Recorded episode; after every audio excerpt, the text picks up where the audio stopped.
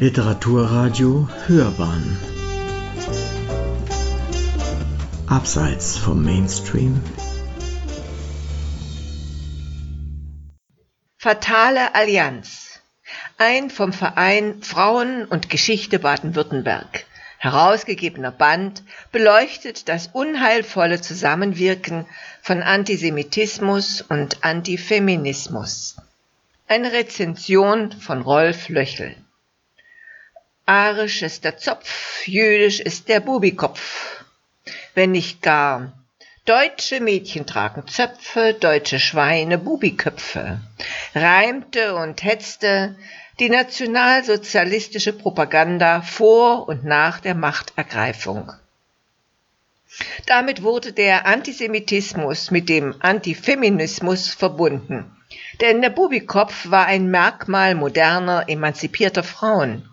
Zwar nicht der Nazi-Hetze, doch dem Streit um den Bubikopf in völkischen Turnverbänden der Zwischenkriegszeit widmet sich ein Aufsatz von Martin Clement. Auch dort gingen Antisemitismus und Antifeminismus Hand in Hand. Nachzulesen ist Clemens Text in dem vom Verein Frauen und Geschichte Baden-Württemberg herausgegebenen Sammelband Antisemitismus, Antifeminismus, dessen Beiträge dem Zusammenwirken beider Ausgrenzungsstrategien über einen weit längeren Zeitraum nachgehen denn beide miteinander zu verknüpfen war keineswegs eine Idee der Nazis. Ihre Ursprünge liegen vielmehr im 19. Jahrhundert. Zwar bedienten sich nicht alle Antifeministen antisemitischer Stereotype, doch hegen die Autoren den zweifellos begründeten Verdacht, dass Antisemiten in der Regel ebenso im antifeministischen Lager beheimatet sind. Die beiden menschenfeindlichen Ideologien sind allerdings nicht gleich zu gewichten. Wie die Verfasser der Einführung weiter betonen, hatte und hat der Antisemitismus eine sehr viel tiefgreifende Reichweite als Antifeminismus und begründen dies mit der eliminatorischen Ausprägung des Antisemitismus in der deutschen Geschichte. Dessen einmalige Menschheitsverbrechen begründen zwar die in der Weltgeschichte einzigartige Qualität des mörderischen Antisemitismus, haben aber nichts mit dessen Reichweite zu tun. Vielmehr treiben sowohl Antisemitismus als auch Antifeminismus ihr Unwesen in aller Herren Länder. Winji Sascha Vukadinovic zeigt in seinem Beitrag beispielsweise, dass sowohl die Feindschaft gegenüber den Juden als auch gegenüber der Frauenemanzipation konstitutiv für das Selbstverständnis der ägyptischen Moslembruderschaft war. Wie in der Einführung zum Thema erklärt, besteht der Leitgedanke des auf eine Tagung im Sommer 2017 zurückgehenden Bandes und seiner neuen Beiträge darin, die Verzahnung von Antisemitismus und Antifeminismus vom 19. bis ins 20. Jahrhundert hinein näher zu analysieren. Dabei gehen sie sowohl den Gemeinsamkeiten und Unterschieden von Antisemitismus und Antifeminismus als auch den Interdependancen der beiden Ideologien nach. Zudem beleuchtet Ruth Nattermann den antifeministischen Antisemitismus in den Schriften der italienischen Aktivistin Eline da per Elena da Persico. Der erste Aufsatz Karin Stögners Analyse der Konstellationen von Antisemitismus und Sexismus schließt sich unmittelbar an den einführenden Text des herausgebenden Vereins an und wird so mit einem Alleinstellungsmerkmal ausgezeichnet. Denn alle anderen Beiträge sind in drei Rubriken unterteilt. Frauen als Akteurinnen, Antisemitismus und Antifeminismus, Gemeinsamkeiten, Unterschiede, Verschränkungen und drittens Ausgrenzungsstrategien. Gerechtfertigt ist diese Hervorhebung durch den grundsätzlichen und umfassenderen Charakter von Stöckners Text Sie befasst sich allerdings nicht speziell mit dem Zusammenwirken von Antisemitismus und Antifeminismus, sondern mit deren Verschränkung, Ineinandergreifen und gegenseitigen Verstärken. Insbesondere einer von Stöckners zentraler Befunden ist erhellend.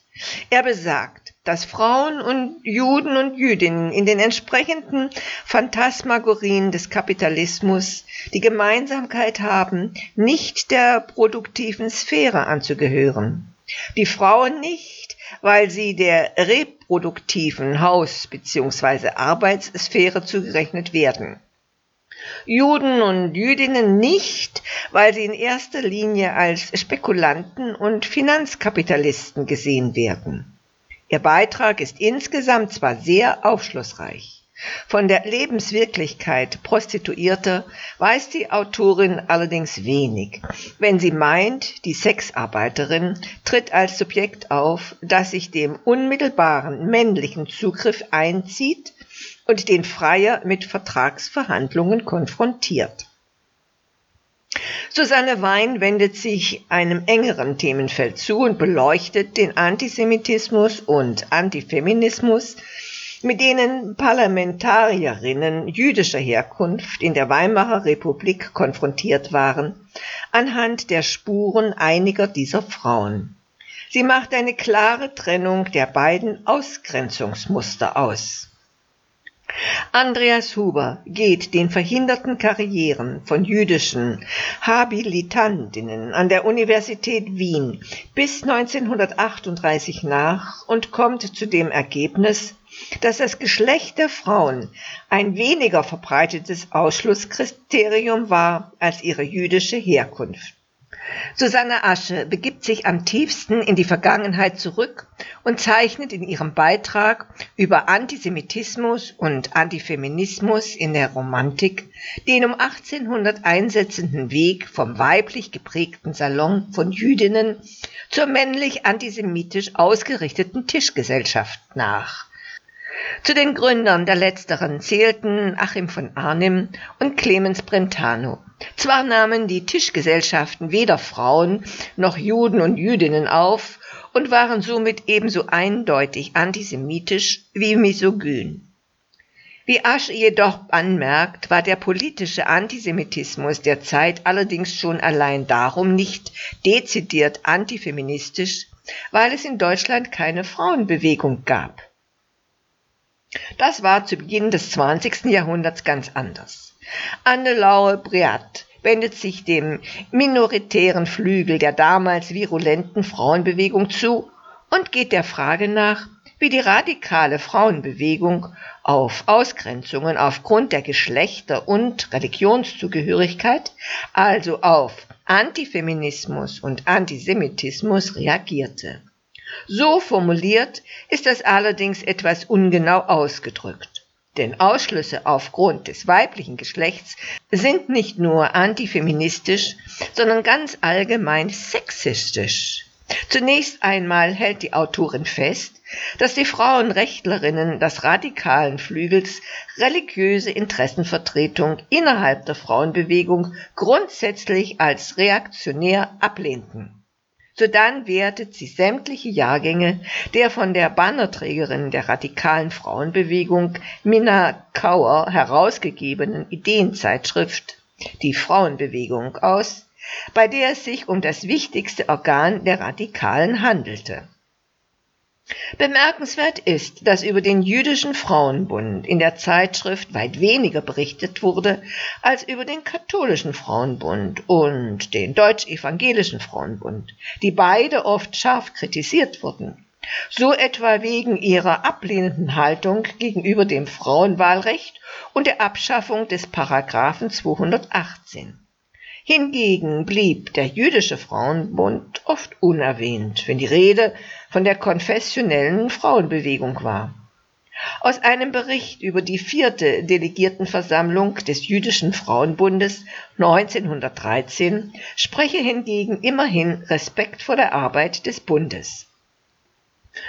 Auch wurde Antisemitismus, wenn er in der Zeitschrift überhaupt einmal thematisiert wurde, immer in ein sehr negatives Licht gestellt.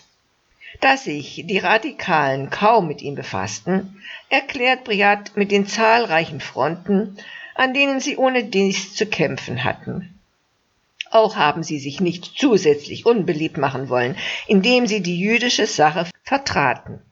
Und schließlich, so die Autorin weiter, wollten in der radikalen Frauenbewegung aktive, assimilierte Jüdinnen nicht als solche identifiziert werden. Quasi das Pendant zu Priats Beitrag liefert Sarah Kleinmann.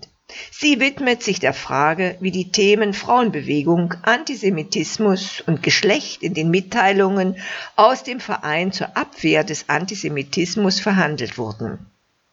Wie sie zeigt, spielten die Frauenbewegung und ihre Anliegen dort eine ebenso geringe Rolle wie der Antisemitismus in der Zeitschrift der radikalen Frauenrechtlerinnen. Tatsächlich bildeten sogar ausgesprochen konservative Gendervorstellungen den Referenzrahmen der Politik des Vereins zur Abwehr des Antisemitismus, was sich auch in ihren Mitteilungen niederschlug. Die Erwähnung wert ist, dass die Autoren einen Vorwurf gegenüber zwei führenden Radikalen, Anita Augsburg und Lida Gustave Heimann, erneuert und sie antisemitischer Äußerungen beschuldigt. Die von den beiden Vegetarierinnen geübte Kritik an der Schlachtpraxis des Schächtens sei in Teilen antisemitisch. Zwar ist die Anschuldigung heute nur noch ein wenig bekannt, neu ist sie allerdings nicht. Vielmehr wurde sie bereits in der Ausgabe vom 18. Dezember 1912 der Mitteilungen aus dem Verein zur Abwehr des Antisemitismus erhoben. Dort werden, anders als bei Kleinmann, auch längere Passagen aus dem inkriminierten Text der beiden Frauenrechtlerinnen zitiert. Dafür erwähnt Kleinmann einen in den Mitteilungen abgedruckten Leserbrief zu den Vorwürfen und verweist auf zwei Artikel in der Zeitschrift Frauenstimmrecht, in denen Heimann und Clara Heinemann eine Kontroverse zu der Frage der Legitimität der öffentlichen Äußerung zum Thema austragen. In einem polemischen Artikel der Sonderausgabe der Mitteilungen im Abwehr ABC, aus dem die Autorin nun auch zitiert, wird die Anschuldigung 1920 noch einmal wiederholt. Mit der Frage nach den historischen und ideologischen Verschränkungen von Antisemitismus und Antifeminismus setzen der vorliegende Band und seine oft instruktiven Beiträge ein denkbar relevantes Thema auf die Tagesordnung bleibt angesichts des zurzeit zu verzeichnenden Wiedererstarkens der beiden hasserfüllten Ideologien zu hoffen, dass andere Forschende verschiedener Disziplinen seinem Beispiel folgen und dabei auch gegenwärtige Entwicklungen in den Blick nehmen werden. Sie hörten Fatale Allianz, ein vom Verein Frauen und Geschichte Baden-Württemberg herausgegebener Band beleuchtet das unheilvolle Zusammenwirken von Antisemitismus und Antifeminismus. Eine Rezension von Rolf Löchel. Es las Marlisa Tum.